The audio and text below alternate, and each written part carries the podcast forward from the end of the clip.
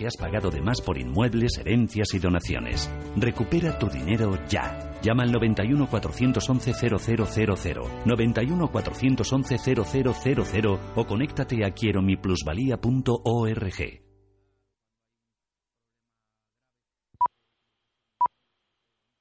¿Quieres no tener problemas con los uniformes de tu empresa? Tiempo. ¿No lo conoces? La empresa de vestuario laboral va a resolver todas tus necesidades y tiene su propio taller de personalización textil. Acércate o llama para que te visiten.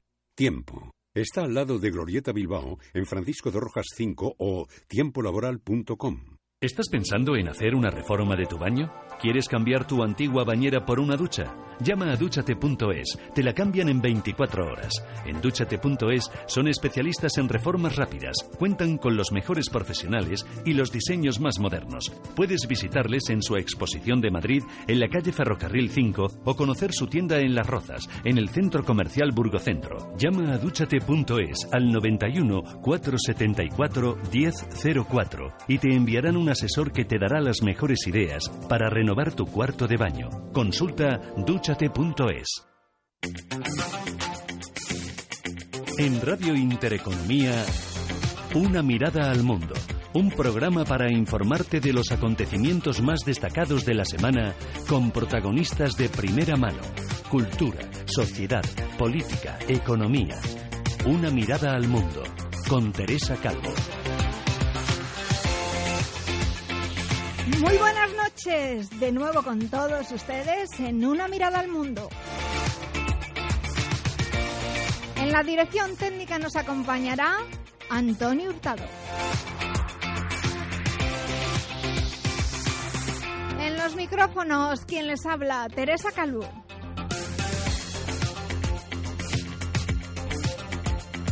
Nuestro tiempo para estar con todos ustedes en una mirada al mundo.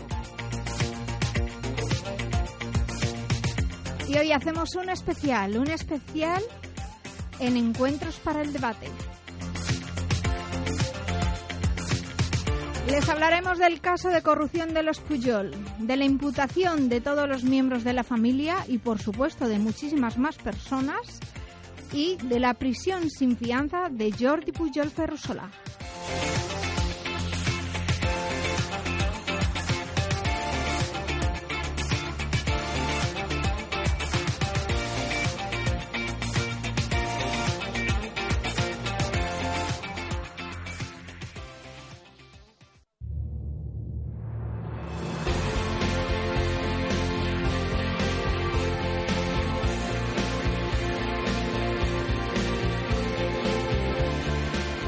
Mirada al mundo.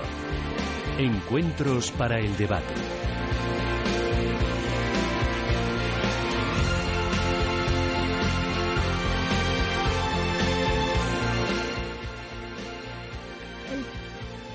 Pues comenzamos, como les comentamos, la corrupción de todos los Puyol, de la, impu- la imputación de todos sus miembros de esta familia y, por supuesto, muchísimas personas salpicadas en relación a empresas, bancos y demás. La noticia de hace unos días es la prisión sin fianza a Jordi Pujol Ferrusola. Para hablar de este tema ya nos acompañan Santiago Carretero, él es profesor titular de Filosofía del Derecho de la Universidad Rey Juan Carlos. También es abogado en ejercicio y es letrado del Tribunal Supremo en la Sala Contencioso Administrativo. Muy buenas noches, Santiago. Buenas noches. También nos acompaña Carlos Uriarte Sánchez. Él es miembro del Consejo de Presidencia de la Unión Paneuropea Internacional y director técnico del Movimiento Europeo, además de abogado y consejero de Política Exterior. Muy buenas noches, Carlos. Muy buenas noches, Teresa. Muy agradecida por estar con nosotros esta noche haciendo, sabemos que haciendo un gran esfuerzo. Muy amable. Y finalmente está con nosotros Sisto Cade- Cadenas. Él es vocal de la Junta Directiva de Sociedad Civil Catalana. Muy buenas noches, Sisto. Buenas noches, ¿qué tal?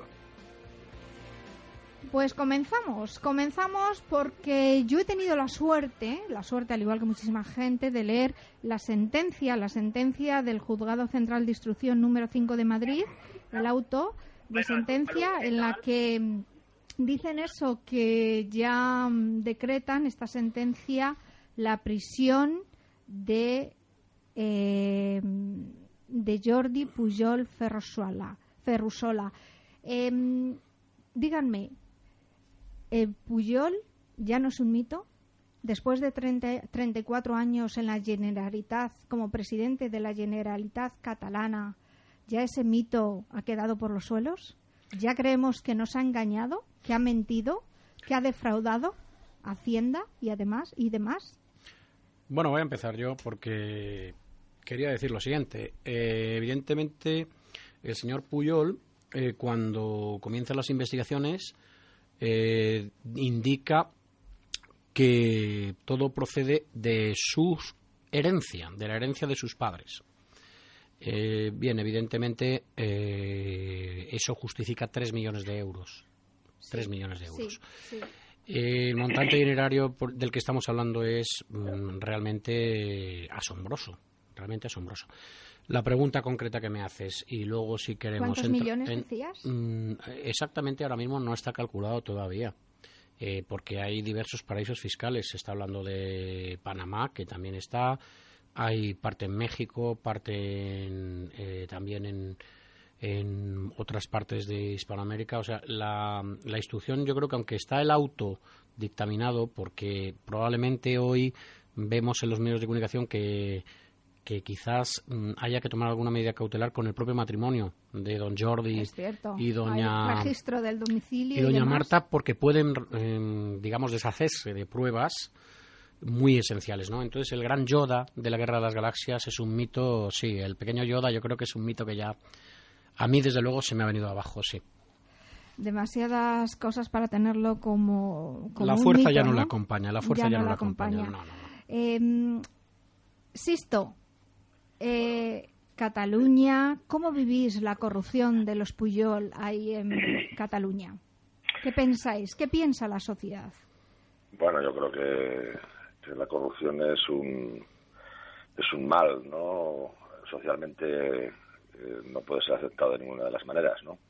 Pero en el caso que nos ocupa, en el caso de Cataluña, tiene una especial trascendencia porque, porque se va demostrando, como algunos ya denunciábamos hace tiempo, eh, que, todo este, este movimiento eh, hacia, hacia la ruptura de, del Estado de España, ¿no? de alguna manera, estaba encubriendo otras cuestiones de mayor calado, ¿no? como es la corrupción sistémica eh, iniciada mm, por, por, el clan el clan Puyol, ¿no? Y por tanto, pues pues pues así lo vivimos mm, con estupor, con vergüenza y, y en fin, y, viendo pues que efectivamente eh, todo este movimiento que nos está situando a toda la sociedad en una, en una situación de, de, quiebra, de ruptura social, ¿no? Pues eh, está, está visualizándose cada día con más claridad que tiene algo que ver, mucho que ver, mejor dicho, sino todo, con ese, con esa, con esa corrupción sistémica. ¿eh? Bien.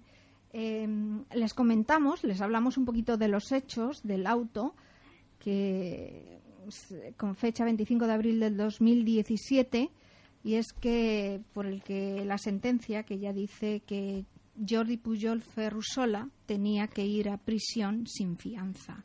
Y les comentamos un poquito eh, en relación a las diligencias previas seguidas ante el Juzgado Central de Instrucción número 5 de Madrid. Em, eh, con fecha 28 de diciembre del 2012, Francisco Javier de la Rosa Martí y María Victoria Martín Álvarez eh, hicieron una declaración con la en la que, después fue ratificada el 17 de enero del 2013 por María Victoria Martín Álvarez, de la cual resultó imputado, por supuesto después investigado y finalmente está en la cárcel Jordi Pujol Ferrusola. A partir de ese momento, con esa primera, con esa primera declaración, con esa primera mm, imputación, empiezan a salir más cosas al respecto de esto. Comienza una trama, empieza, empiezan a descubrir que realmente es una trama. Con posterioridad, por autos del 17 de febrero y el 22 de octubre del 2014, se acordó, dice el auto de la sentencia, se acordó dirigir el procedimiento contra muchísimas más personas físicas, comenzar esa investigación, entre ellos los padres y un hermano de la mujer de Jordi Ferrusola, de Jordi Pujol Ferrusola.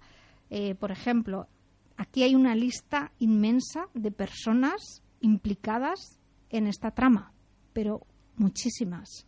En el 2011 12 comienza todo eso con Jordi mm, Pujol Ferrusola, pero después ya les decimos que en el 2014 este procedimiento sigue adelante y, se, empiezan a descubrir que son muchísimas más las personas implicadas en tal, en tal trama, en tal, en tal proceso de corrupción.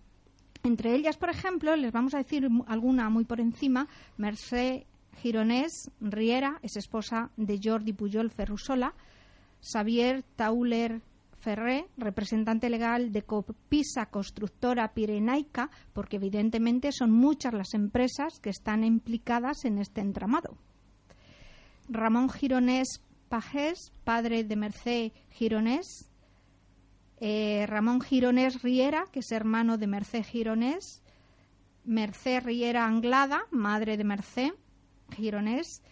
Xavier Corominas Rovira, arquitecto urbanista. Sobre estas personas se comenzó esa investigación. Carlos Sumarroca Coiset y Carlos Sumarroca Claverol, por su vinculación profesional y empresarial con la empresa Ente. Alejandro Guerrero Cadler, representante del IFE o LIFE Mataró Flanguega, Gustavo Buesa Ibáñez, también es representante de Servitransfer y Gestio y Recuperación de Terrenis. Josep Mayola Comadira, representante de Links Inversions SL. Y Luis Denso Eras, vinculado a Isolax Corsan. También Ferrer Graupera. Por auto del 8 de septiembre del 2015, comienzan a descubrir pues también más cosas. Vinculación de las empresas Trade Management Consulting Scientific Management y por supuesto comienzan muchos más autos. Los autos del 26 de octubre del 2015 se acordó la por el auto del 26 de octubre del 2015 se acordó la imputación de Josep Pujol Ferrusola vinculado a MT TAN a Pere Pujol Ferrusola vinculado a la empresa Blau Consultoría, a Carles Vilarrubi y Carrió, administrador de CVC Grupo Consejeros SL y representante de la Sociedad Española Restaurantes de Cerdanya, y Josep Cornado Mateu y Elvira Vidal. Es decir, esto es una lista eh, voy, voy a parar porque, porque aquí hay una lista de personas metidas en este entramado. Marta Ferrusola Lladós, eh, Mireia Puyol Ferrusola, la hija. Es decir, los siete hijos. Tiene siete hijos, Puyol, ¿no? Y, bueno, pues esto continúa y continúa. Y continuará. Eh, vamos a contar un poco por encima mm, cuál ha sido la trama, cómo ha comenzado todo esto. La trama es corrupción pura y dura, la trama es en negociación de contratos públicos bajo retribución. La trama es contratos tipos B, ¿eh? tipo A y tipo B. Y la trama también es eh, silencio comprado. Lo que a mí me llama la atención en este caso, aparte de las ramificaciones que tiene, que yo creo que todavía no son todas las que deben de salir, porque recordemos que don Jordi Puyol está hablando de dosieres que tiene que van a hacer temblar el Estado. ¿eh? Esto dice él. Con lo cual, eh, la fuerza de las galaxias le acompañan estos dosieres. Y lo que tenemos que encontrar es por qué este individuo, presunto eh, delincuente, pero no se puede decir hasta que no. Presunto. Siempre, como juristas, debemos mantener la presunción de inocencia.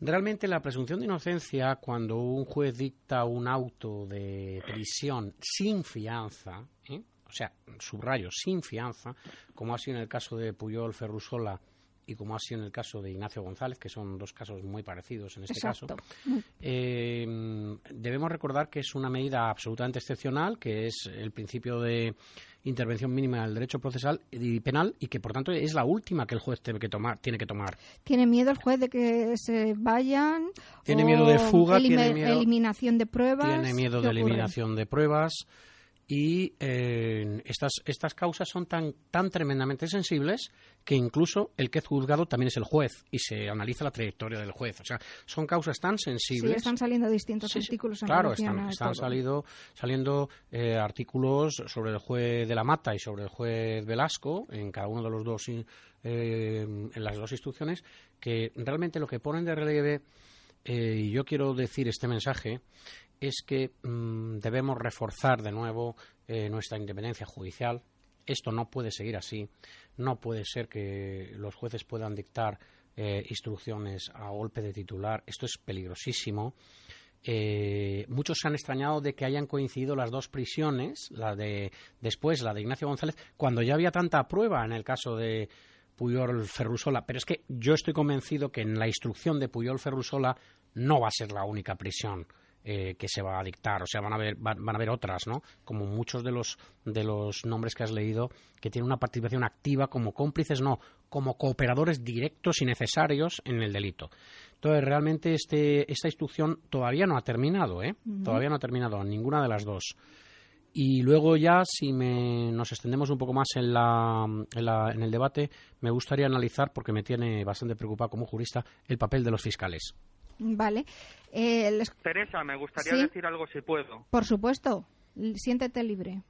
Sí, no, simplemente añadir a lo que comentaba eh, Santiago. Eh, él ha, hecho un, un, perfecto análisis de todo lo que es la parte procesal, pero a mí me parece también que hay que hacer un análisis desde un punto de vista político, politológico, de, de la situación, ¿no? Por supuesto. E, es decir, eh, Ignacio González eh, entra en prisión, es cierto que se hablaba del ático, es cierto que se hablaban de distintas cosas, corrían rumores, ¿no? Y ya su nombre estaba en discusión. De hecho, eh, cuando Mariano Rajoy tuvo que designar, después de la dimisión de Esperanza Aguirre, eh, una gestora y una cabeza al frente de esa gestora, eh, parecía que lo lógico es que hubiese sido Ignacio González y, sin embargo, Mariano Rajoy se inclinó por Cristina Cifuentes, ¿no? Eh, y luego voy a hacer un paralelismo entre Madrid y, Cataluña.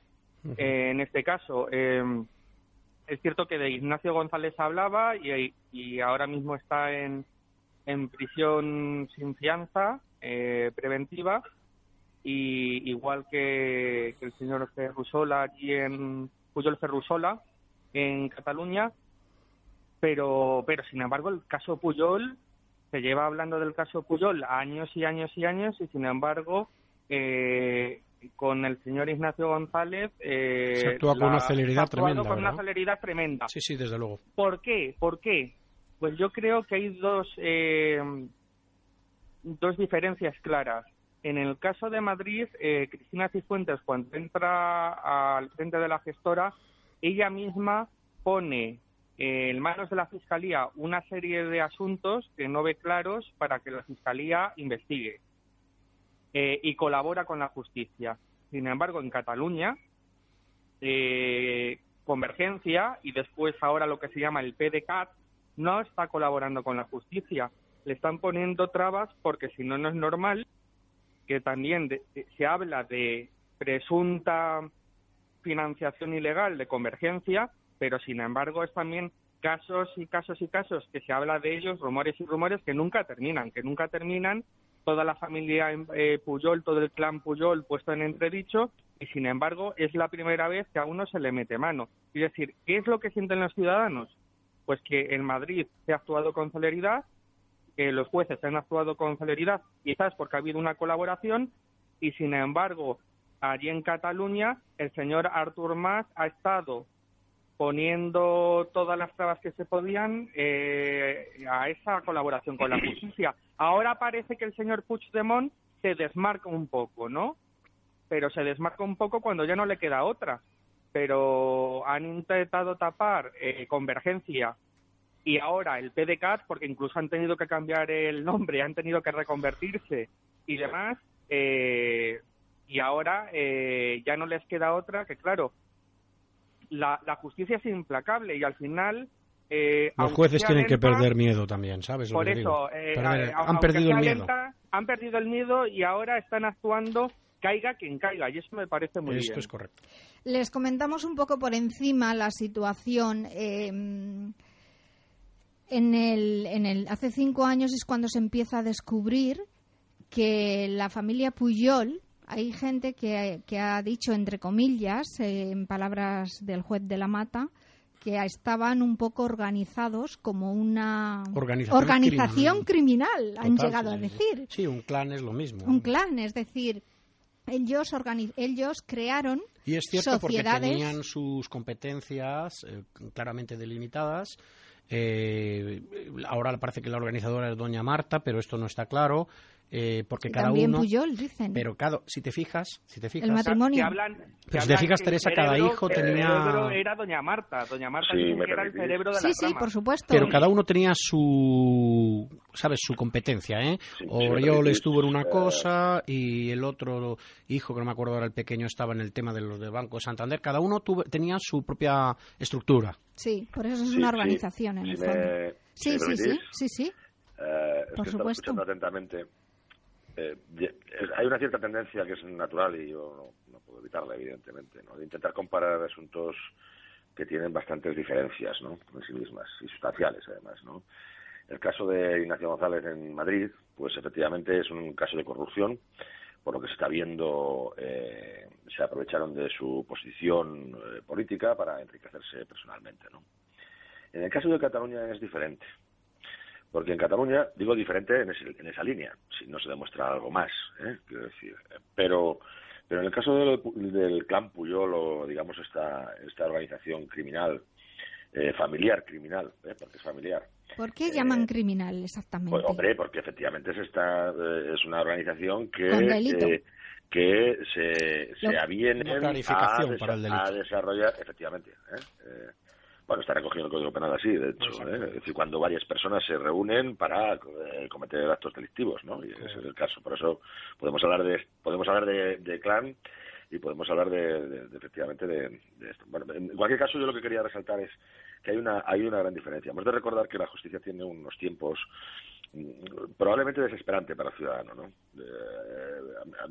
a, mucha gente nos, nos, desespera que vaya tan lenta la justicia, ¿no?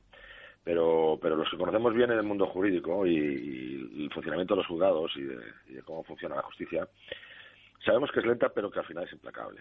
Es decir, cuando realmente hay elementos eh, que son incontestables, en la justicia no le queda más remedio que actuar y, por tanto, eh, actuará. ¿no? Eh, aquí se está demostrando que había una trama perfectamente urdida, con inteligencia incluso, porque hay mucha gente que le reconoce una inteligencia extraordinaria al, al hijo de Jordi Pujol, para, para estar eh, como ha estado durante prácticamente dos años, eh, incluso sabiendo que le estaban eh, persiguiendo, investigando. Y el padre, el padre también inteligente. ha estado evadiendo se habla de, de 3 millones de euros o 30 millones de euros. 30, cifra, 30 millones de euros. Moviéndolos. Que, que, que, hablamos de millones de euros como si, como si fuera una cosa extraordinaria, ¿no?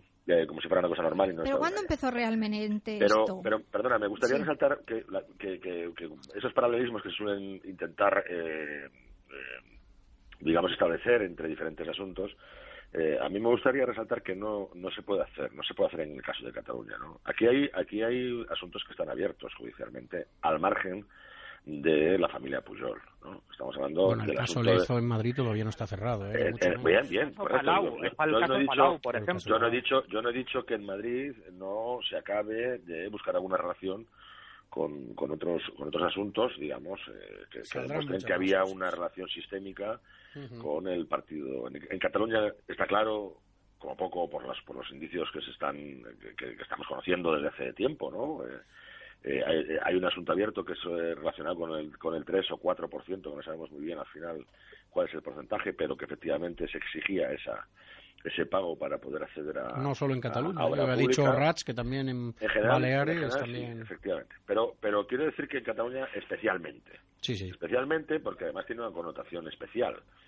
Y es que se utiliza que cuando esto se empieza a dislucidar se utiliza la cuestión política como una herramienta de, de coacción ¿no? O, como poco para intentar, eh, digamos, tapar todos estos asuntos. Pero al final la justicia no, no, no, puede entrar en esas dinámicas y, por lo tanto, al final el, árbol y las nueces y las nueces y el árbol, pues, pues y los nidos o lo que tenga que caer, caerá.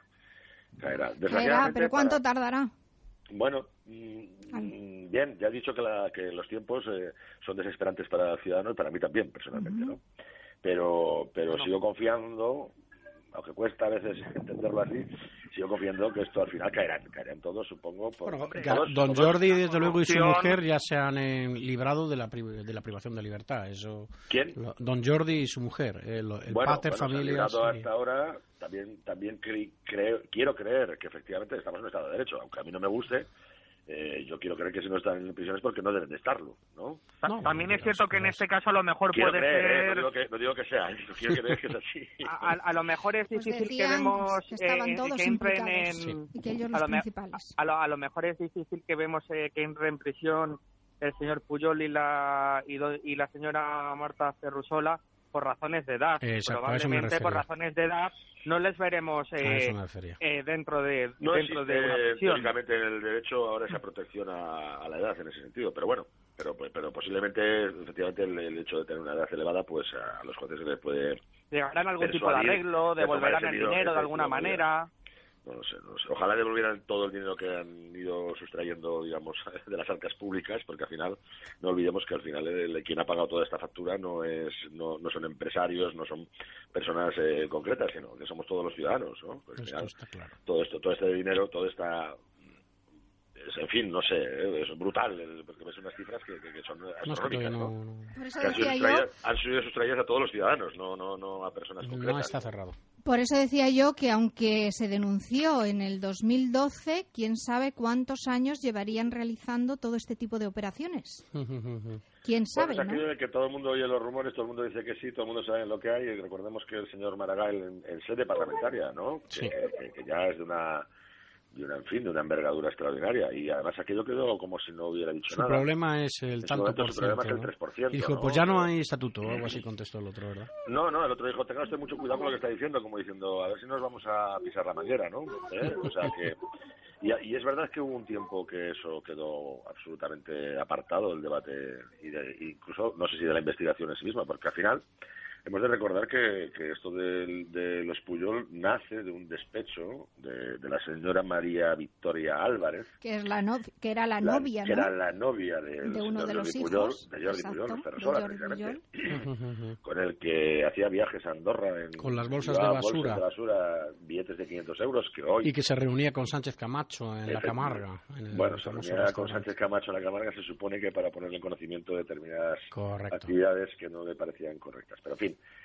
eh, se puede profundizar en ese sentido, pero yo creo que aquí lo importante, incluso hoy se ha desvelado las declaraciones que ha hecho Jordi Puyol Ferrusola, están ahora en los medios digitales, eh, antes de empezar la tertulia, estaba escuchando como el señor Jordi Puyol explicaba que los billetes de 500 euros ocupaban muy poco espacio y por eso se utilizaban, digamos, para repartir los beneficios entre, entre los diferentes hermanos, ¿no?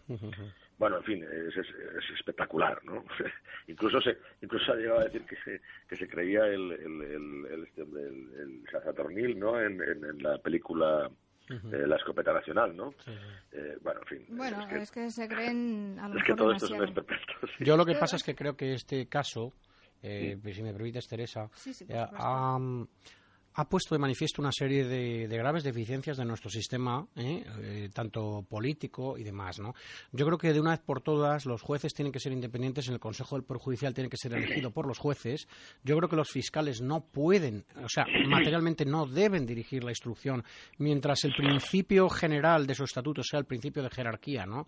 Yo el papel que está jugando, por ejemplo, el fiscal anticorrupción en Madrid Eh, yo, de verdad, mm, yo este señor o sea, sinceramente, creo que salió en la tele diciendo que nadie le da órdenes, ¿no? Pero es que, es que le ha desmentido su propio, su propio fiscal encargado que le ha dicho que le dijo que se quitara del caso, ¿no?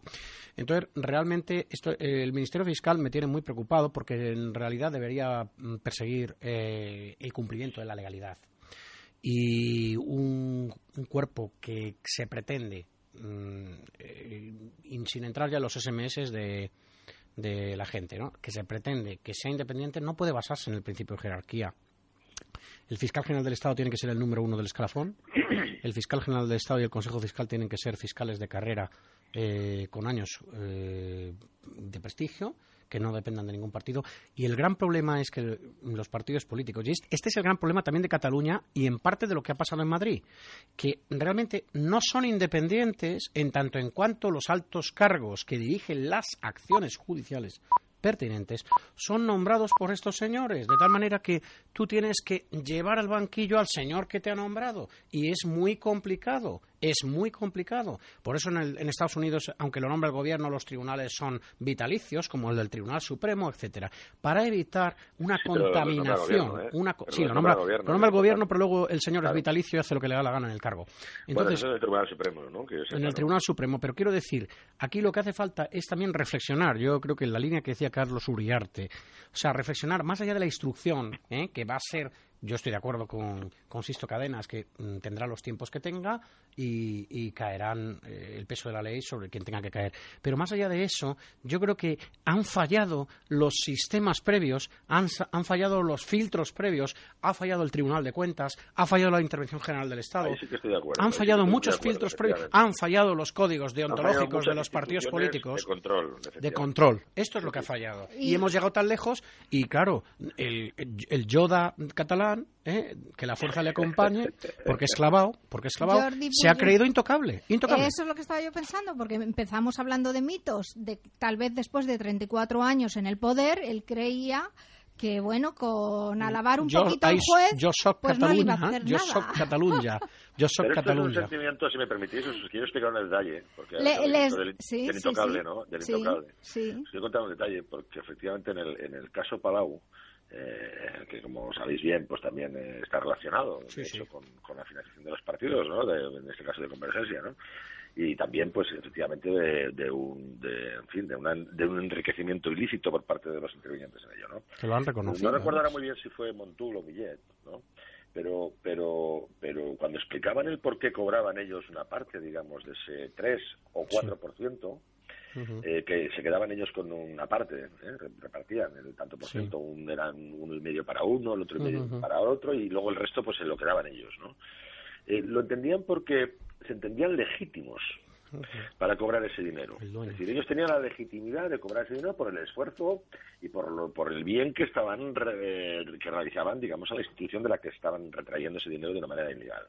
¿Qué quiero decir? Que ellos se sentían con la con la legitimidad para cobrar esto. Como Jordi Puyol se sentía y la familia se sentía con la legitimidad de cobrar el 3%, el 4%, lo que fuera. Es decir, eh, eh, es que es impresionante pensar que un individuo eh, puede, puede llegar a un extremo a decir, yo es que cojo esto, robo, robo, porque mm, tengo que robar, porque es mío. ¿sabes? Es decir, la legitimidad se la establecen ellos mismos. el nivel de legitimidad de sus actuaciones delictivas, ¿no? Y eso es impresionante. Claro, Jordi Puyol en este sentido tenía imagino, evidentemente, cuando, cuando a Jordi Pujol llamaba a la puerta de según quién, pues eh, la gente le temblaba las piernas, ¿no? Y en ese sentido, pues supongo que la legitimidad todavía tenía un valor superior que, la que podía tener Milleto Montul, ¿no? Yo creo que venimos hablando de este tema, o viene hablando de este tema distintos, vienen hablando de este tema distintos medios de comunicación desde hace bastantes años, pero por si acaso vamos a centrarnos. Vamos a centrarnos y es que, por ejemplo, les comentamos, el motivo de todo esto es porque se crearon distintas mm, sociedades instrumentales que no producen valor real añadido alguno y cuya única utilización fue utilizar canales fue como canalizar los capitales de presunto, como habíamos dicho, origen criminal para realizar inversiones y gastos en España y en el extranjero. Evidentemente, en todo este entramado se teóricamente, entre comillas, estaba contratado eh, Jordi mm, Pujol Ferrusola y distintas personas, pero realmente no era cierto. Se realizaban distintas facturas falsas y se Informes por que ejemplo, no se informes que no se realizaban y, por ejemplo, cuando se ingresaba o se efectuaba un ingreso de dinero en distintos bancos, no solamente en España, en Andorra y en distintos países del extranjero, pues se ponía que ese dinero procedía de distintas empresas que realmente no estaban haciendo nada. A fecha de hoy, eh, lo que cuenta la familia Puyol es que este dinero procede de una herencia. Sí, de 3 millones de euros. Sí. ¿Y de cómo, Don Florenzi, Don Florenzi. De Floren ¿Y cómo ese dinero de 3 millones de euros ha podido crecer tanto y tanto y tanto? Porque les voy a decir una cosa, este, la denuncia fue en el 2012, pero estamos Sí. hablando de una trama y de unas operaciones que viene realizando la familia Puyol con todo el entramado y con todas esas personas que ellos necesitaron de apoyo, testaferros y demás, gente, sí. Desde los años 90. Sí, sí, sí, sí. Desde los años 90. No que ya no estamos hablando... funcionaban los resortes en aquel entonces, ¿me entiendes lo que te digo?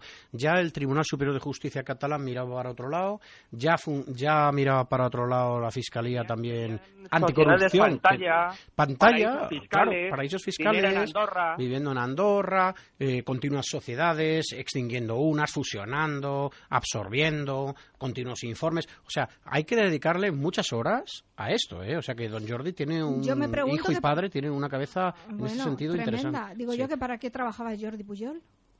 Sí, claro, Bueno, no sabemos, ¿eh? evidentemente. ¿Seguro, seguro que es el Jordi Puyol padre o hijo o es la madre. O la O- o madre, son todos, o son ¿no? todos, te quiero Porque decir. ahora ¿eh? parece ser que es la madre la que, la que digamos... Ahora, yo no estoy de acuerdo en una cosa También cuando has decían dicho... que yo- los dos, que el matrimonio, que el matrimonio. Yo no estoy de acuerdo en una cosa cuando has dicho, eh, Sixto, que, que no tenían paralelismo estos casos. Vamos a ver. No, yo no, he eh, dicho, yo no he dicho que no tuviera paralelismo. o que no- Que, suele tender a, para- a hacer sí, paralelismos. sí, sí, sí. Y yo sí. ponía una nota, digamos, a mi juicio, desde el que desde el conocimiento que tengo, claro. Sí, claro, pero escucha, en Madrid tengo. han sido la familia González, en, en Cataluña ha sido la única pero aquí diferencia. una connotación política diferente. ¿eh? Hombre, que ha estado 30 años. E Ignacio. Ignacio González no ha llegado ni, ni- ni a, ni a un, ni a un- Es que 30 años, en 30 años tú reges, y que es un gran problema No, que tenemos 30 que debe. condicionando la política nacional. Por supuesto, ¿no? Eh, No sacando buenos dividendos. Te ¿eh? acordarás que hablaba Sí. John Jordi de hablar de, hablaba de los dividendos. Lo que, lo, que, lo que tengo muy claro, lo que tengo muy claro es que no se puede, debemos reformar nuestra legislación constitucional también, porque no puede estar un señor, no debe estar un 34 señor, años en el 34 poder. años en el cargo. Es Eh, fundamental la limitación de Claro, mandatos. y ahí José María Aznar, José María Aznar, Sí, pero entonces, perdona. tuvo una, una iniciativa que nadie le ha seguido. Eh, bueno, ZP, pero ZP porque lo echaron. Si está 30 años, hemos de entender que, que cogería vicios de tal Pero manera. ¿cómo, cómo no. la población Yo- catalana votaba tanto siempre? ¿Era perfecto este señor? Bueno, pero no, pero es que pero esto no, no podemos cargarle al ciudadano que vota eh, la responsabilidad. Son los códigos éticos de los partidos, Sixto, a- a deben- políticos, claro. Debe, debe acordarse por, por, por, por una reforma constitucional, que ya No lo hablamos ha en otro sido- programa, que debe haber una reforma constitucional No sé si ha sido para limitar Santiago, mandatos. sí, no sé si ha sido tú. Santiago, o quien apuntaba Sí. que, que efectivamente durante muchísimos años han fallado, como, como se ha demostrado desde que estalló la crisis, sobre todo, sobre todo cuando estalló la crisis, evidentemente, que los mecanismos y las instituciones de control y de, y de, y de- en fin, de- que, que- que deben de garantizarnos una cierta tranquilidad de que se están haciendo bien las cuentas, etcétera, etcétera, no han funcionado. Por eso no me preocupa tanto la figura creo- del fiscal, hay que poner- ¿sabes? O sea, me hay que poner, pues, por, eso digo que hay que poner quizás el acento, no tanto en el que una persona puede estar 30 o 40 años. Oye, yo soy funcionario, perdonadme, que lo tenga Bueno, yo también, así. pero... Claro, efectivamente, llevo 30 años en el ejercicio de mis Ya, pero, funciones. pero vamos a ver, hombre, no eh, tiene nada que yo ver voy tu a- caso o el voy a- mío. por 30 años, por 30 años voy a ser una persona susceptible de sos- o sospechosa de, hombre, no. No, pero no que- repartes el erario público y el presupuesto durante 30 Bueno, en mi años, caso- es la En mi diferencia. caso no, en mi caso Claro, no, ni yo en mi caso tampoco. sí. Ade- Sí, sí, estoy de Además, yo quería introducir un tema que es que to- to- toda esta trama, toda esta financiación eh, irregular de, de convergencia, ahora el PDK, eh, toda esta trama también de los Puyol, todo el caso Palau, al final lo que ha llevado ha sido a una radicalización de las posiciones nacionalistas de convergencia que siempre, bueno, eh, en aquel momento convergencia y unión, que siempre había sido un partido que aunque siempre había querido arrastrar y conseguir lo máximo para Cataluña, esa es la clave. Ah, tenían lealtad, tenían cierta lealtad hacia el Estado y hacia las instituciones. Sin embargo, han radicalizado el discurso, eh, han perdido votos, se ha producido una desmembración dentro del partido que ya no es Convergencia y Unión, sino que Convergencia tiró por un lado, Unión son los restos de convergencia. Sí, son los restos, ya, ya, ya, ya. pero, pero Unión terminó desligándose de ese discurso nacionalista radical. Quizás buscando mejor una competencia judicial diferente y que y, no y, luego competencia de los jueces españoles, quizás. todas esas mayorías aplastantes y todo eso, ahora mismo nos encontramos un PDCAT que es socio de Esquerra y, y que gobiernan en Cataluña porque son rehenes de la CUP, de unos de unos de unos antisistemas. Pero de todas maneras también hay que incidir también en, el, en un tema que, que yo no sé si estés de acuerdo, eh, compañeros y amigos. Es decir, eh, esto, eh, la, o sea, el escepticismo de la población. Esto está produciendo un hartazgo, esto está produciendo un, realmente una muy poca o nula confianza en la clase política porque se va extendiendo la idea en general, ¿eh? De que los resortes no funcionan, ellos lo saben y de hecho las grabaciones que estamos asistiendo son viendo son terroríficas son terroríficas. no se sabe no se sabe cómo vamos no entendemos cómo tenemos tantos políticos que caen en ese tema de la corrupción verdad claro pero a ver si la corrupción ha existido desde desde que el hombre es hombre y, en Roma pues bueno podríamos empezar aquí a hablar. Pero lo que realmente mm, yo creo es que los filtros deben intentar minimizar minimizar, corrupción va a haber siempre, ¿no? Yo recuerdo un concejal de un pueblo que me decía, es que si yo voy a cobrar como un funcionario, no me meto, yo tiene que quedarme un remanente. me, dijo así en la cara, o sea, tranquilamente, es que me tiene que llegar un remanente para que me resulte rentable, ¿no? Eh, yo creo que realmente es un, una vuelta, una regeneración de valores al interés común, al bien general, que se está perdiendo. Es lo que hace unos días decía un psiquiatra o psicólogo que había que empezar desde abajo, desde la sociedad. Que, los que en el fondo los políticos será el reflejo de, lo, de los individuos, de la sociedad. O sea, cuando tú crees que, por ejemplo, la, tu honradez es un autosacrificio, cuando tu honradez es un autosacrificio porque estás viendo que realmente no es productiva, o estás viendo que realmente, entre comillas, pasas por el tonto, para entendernos así, de la empresa, del organismo público y tal, mm, evidentemente hay que tener mucha fuerza interior para, para no hacerlo, y, la hay que tener.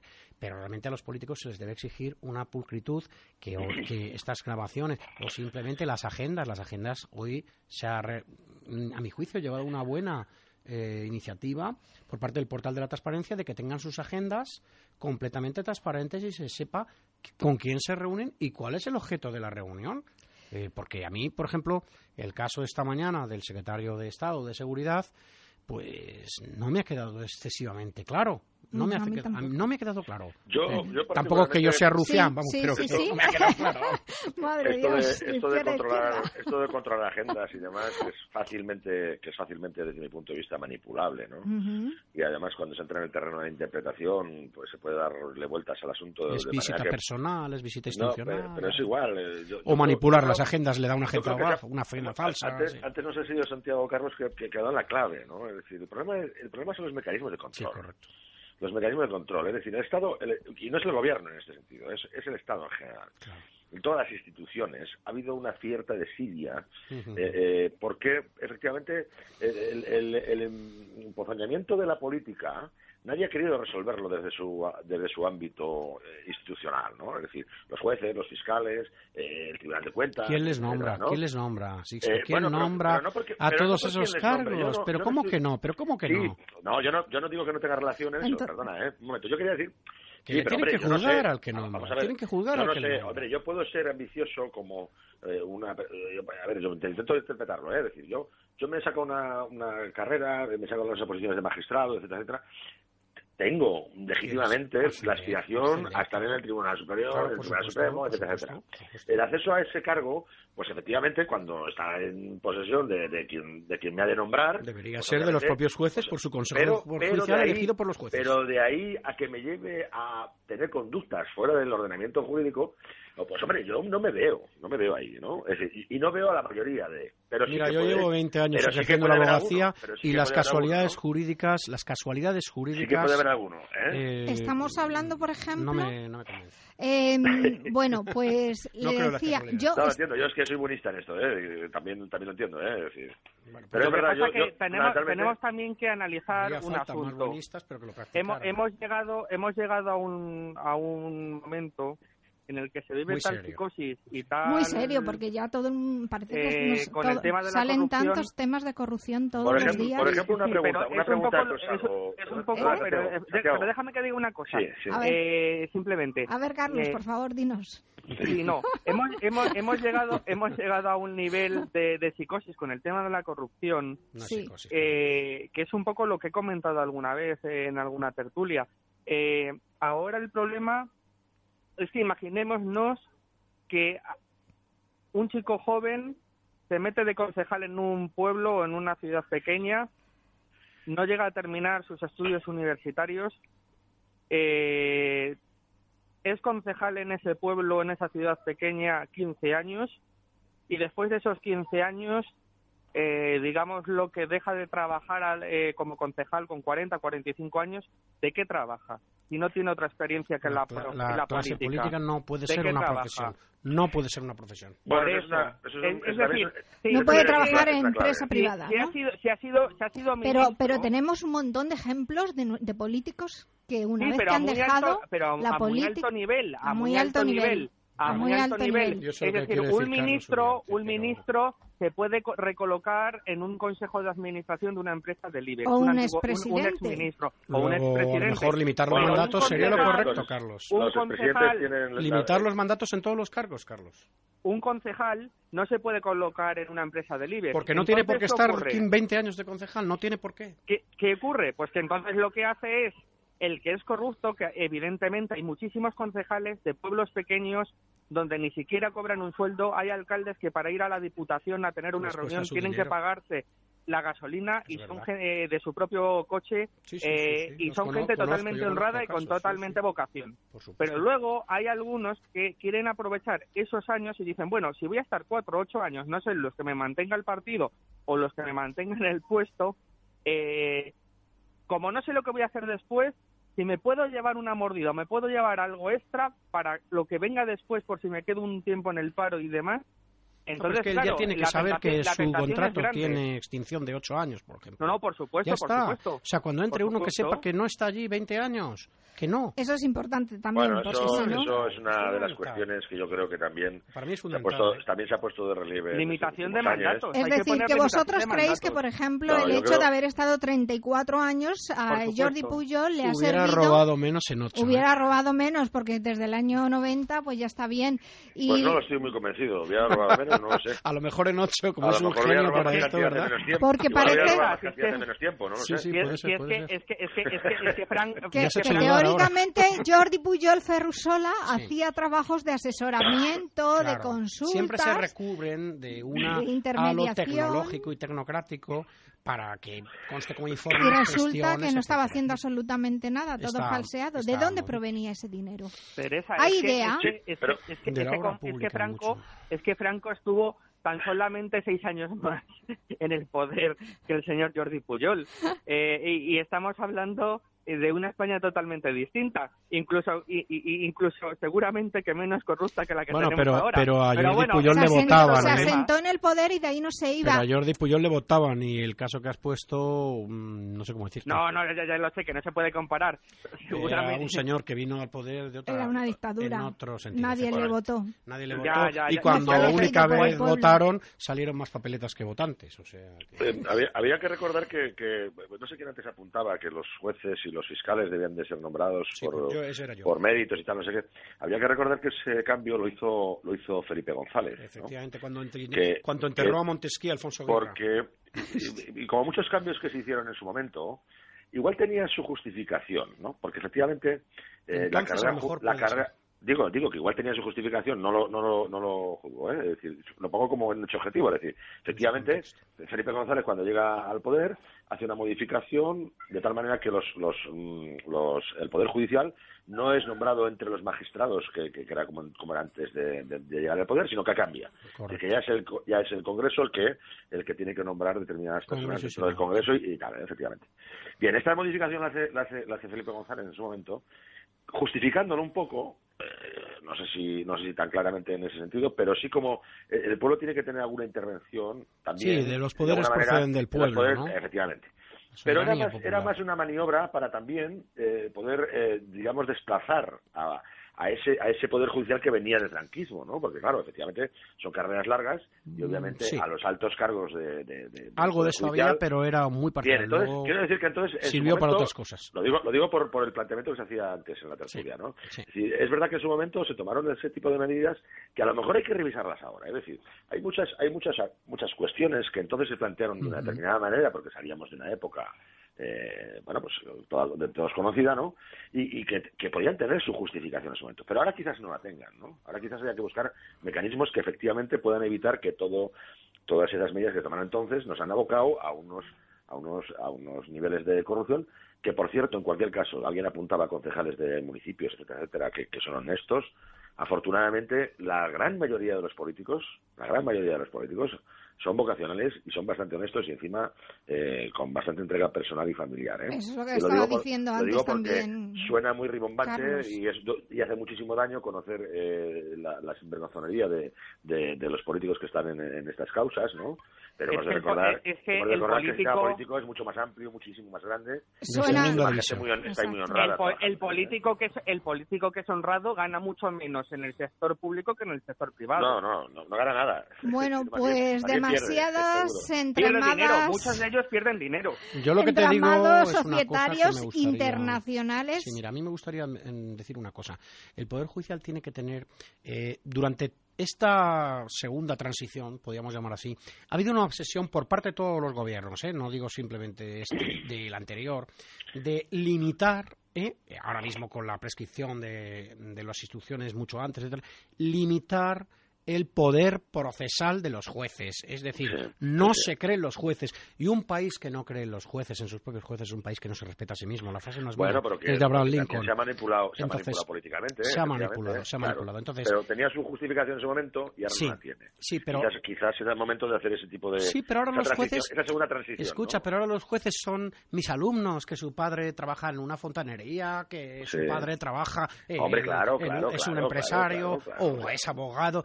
Hay de todo, médicos, es decir, mis alumnos son jueces. Entonces, bueno, estamos en una democracia moderna, por supuesto. El acceso, el acceso a lo público es, es para todos los ciudadanos. estos entramados, ¿eh? estos entramados internacionales necesitan de un apoyo también de personal independiente, comisiones rogatorias, eh, peritos judiciales contables, etcétera.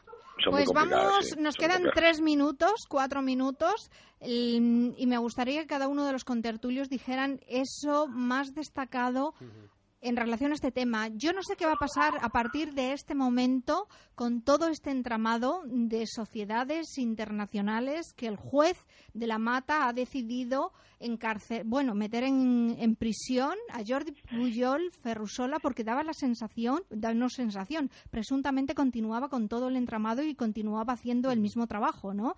Eh, facturando como si él estuviera realizando trabajos en sociedades y resulta que no estaba haciendo absolutamente nada y después llegaban, ingresaban un montón de dinero en distintos bancos, por supuesto estamos hablando de blanqueo de dinero, estamos hablando de fraude fiscal y por supuesto el mismo matrimonio, los hijos y demás se repartían el dinero, todos estos beneficios y, y entendemos, y así es, que para todas estas labores han necesitado el apoyo de muchísimas personas. Es por eso que yo al principio estaba diciendo que son muchas las personas que están metidas en este tema.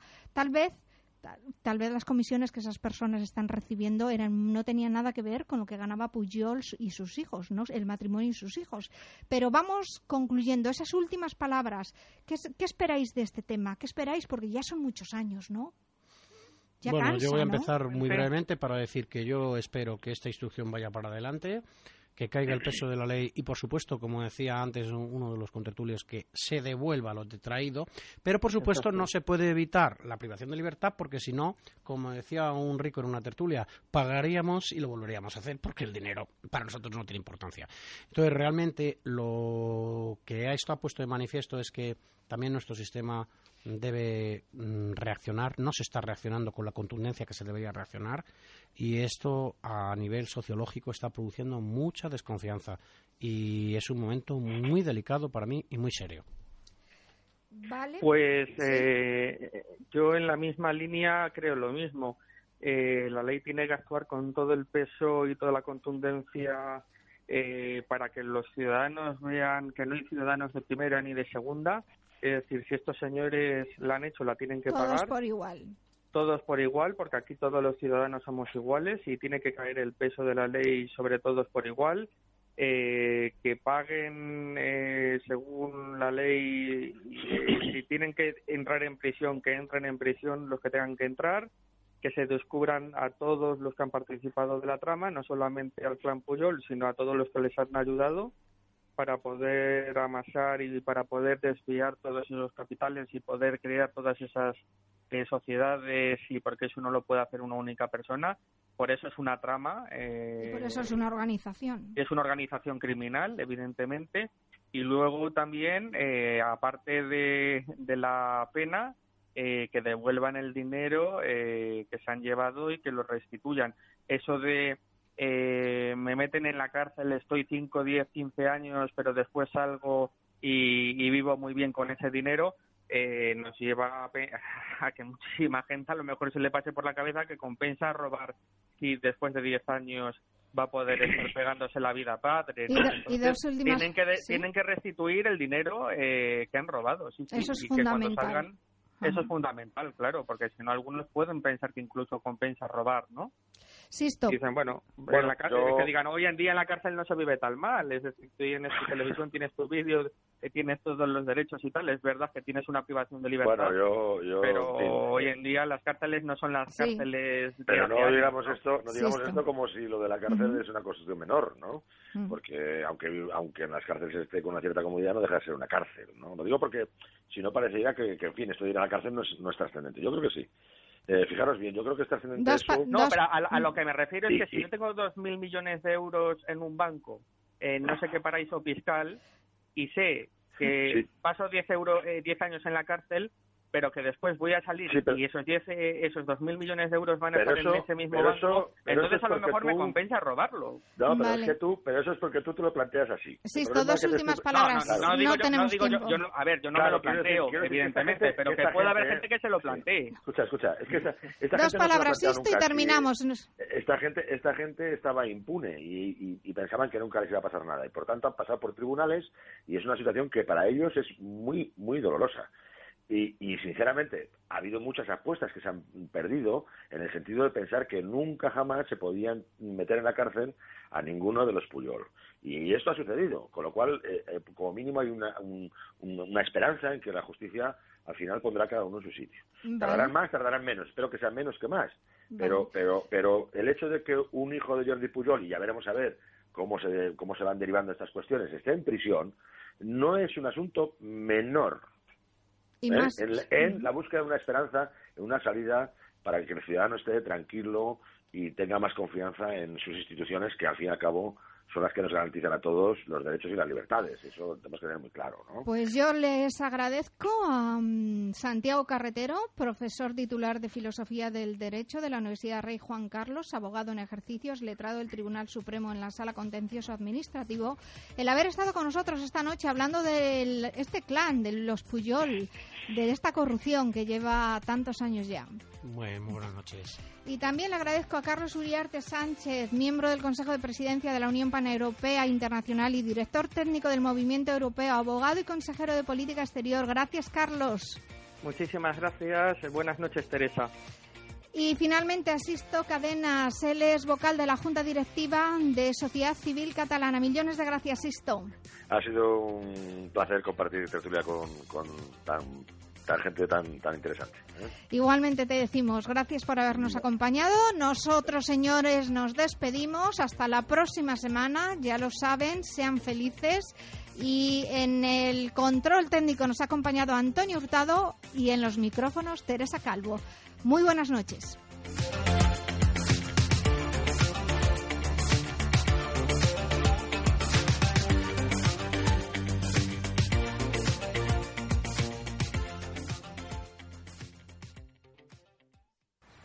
Hola.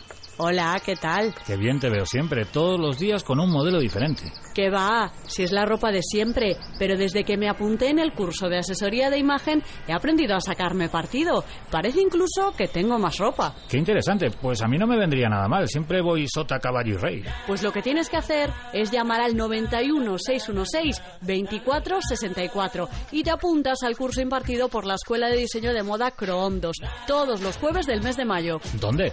En el Club de Amigos de Intereconomía. ¿Quieres no tener problemas con los uniformes de tu empresa? Tiempo. ¿No lo conoces? La empresa de vestuario laboral va a resolver todas tus necesidades y tiene su propio taller de personalización textil. Acércate o llama para que te visiten. Tiempo. Está al lado de Glorieta Bilbao, en Francisco de Rojas 5 o